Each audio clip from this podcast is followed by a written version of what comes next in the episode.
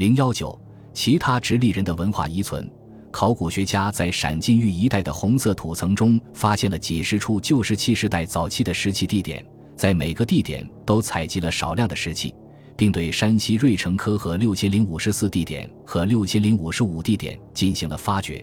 与石器共存的哺乳动物化石有十三种，属于中更新世的典型动物较多，如扁角鹿、种骨鹿、德氏水牛、东方剑齿象等。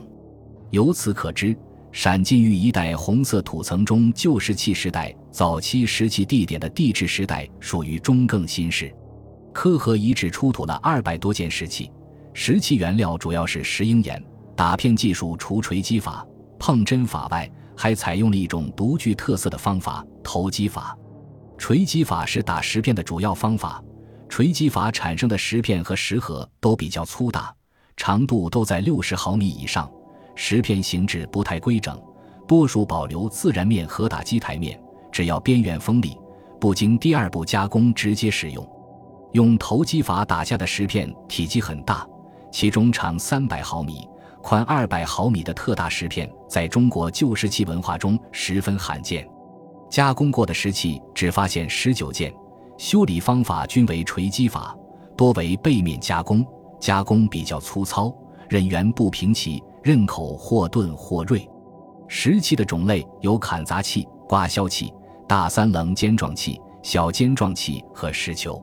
大三棱尖状器用厚大的石片加工而成，有三面和三圆，与蓝田人的手斧差不多大，当为挖掘和砍啄工具。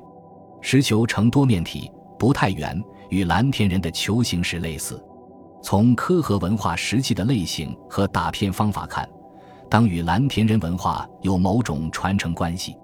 一九五八年，考古学家在山西园区南海域发掘了一处旧石器时代早期的洞穴遗址，发现了用火遗迹，出土了犀牛、鹿、豪猪、猕猴等哺乳动物化石和十九件石器。石器的原料主要是麦石英和碎石，八件石片系直接打制，未见修理。四件尖状器修理精致。沿边刃向上加工出正锐尖和正钝尖，七件刮削器均为单刃刮削器，但有单直刃和单凸刃之分，都是在石片的边缘向一面或两面加工而成。总的来讲，南海玉洞穴遗址石器的打片方法、石片形状、石器大小和修理方式与北京猿人晚期文化相类似。一九七五年，在湖北云县梅浦乡杜家沟口的龙骨洞中，发掘出了三枚直立人的牙齿化石，被定名为直立人云县亚种，俗称云县猿人。同时，还发现一件与云县猿人共存的石盒，石盒上人工打击的痕迹非常清楚。云县猿人利用平整的立石为台面连续打击，打击点集中，放射线清晰，系用锤击法打片后在石盒上留下的特征。与云县猿人共存的哺乳动物化石有千齿象、桑氏搞猎狗和小猪等，它们代表的地质时代较早，不晚于中更新世早期。云县人生活的时代可能早于北京猿人。二十世纪七十年代末八十年代初，考古学家在湖北云溪神武岭白龙洞发掘出八枚直立人牙齿化石。与人牙化石共存的动物化石有竹鼠、虎、灵猫、果子狸、狼、鸡等。所代表的地质时代晚于云县猿人，与北京猿人的时代大致相当。另外，在白龙洞还发掘出二百多件石器，石料多为麦石英，器类以刮削器为主，也可见小型盘状砍砸器。二十世纪七十年代初，湖北大冶张山石龙头洞穴遗址出土了八十八件直立人打制的石制品，石料主要是石英岩。打石片的方法主要用锤击法。偶尔用砸击法，一般是利用石盒的天然面打片，石片粗大，打片技术较低。石质工具只有刮削器和砍砸器两类。刮削器有单刃、端刃和复刃之分，用大石片修整而成，采用负向加工，形状不规则，修整技术较粗糙。砍砸器器体粗大厚重，用砾石和石盒制成，可分单刃、端刃和多刃三种。修理工作相当粗糙，多用负向加工，刃缘凹凸不平，刃口较钝。石龙头石器文化的一个重要特点是粗大化，与同时代洞穴遗址所出石器相比，形体偏大。石龙头文化的石器不仅本身粗大厚重，而且加工也粗糙。石龙头石器文化的粗大化对后来中南地区的旧石器文化有一定的影响。石龙头遗址的时代与北京猿人相当或稍晚一点。根据出土的大熊猫、东方剑齿象等十种哺乳动物化石分析，其地质时代为中更新世。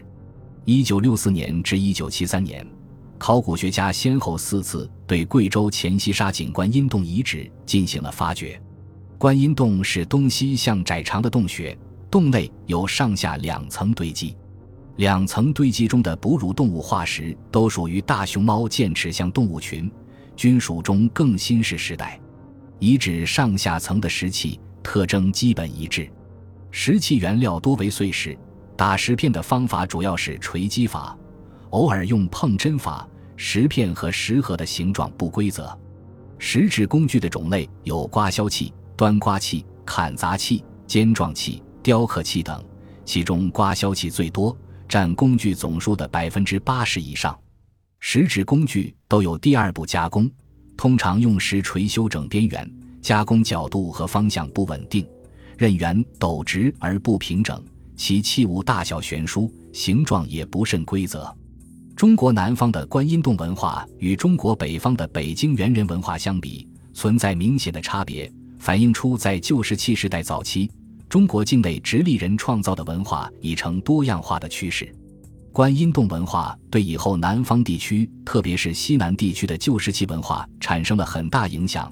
从石器类型、加工技术和风格看，贵州桐子、兴义猫猫洞、威宁草海、四川铜梁等南方的旧石器时代中晚期文化，都或多或少地继承了观音洞文化。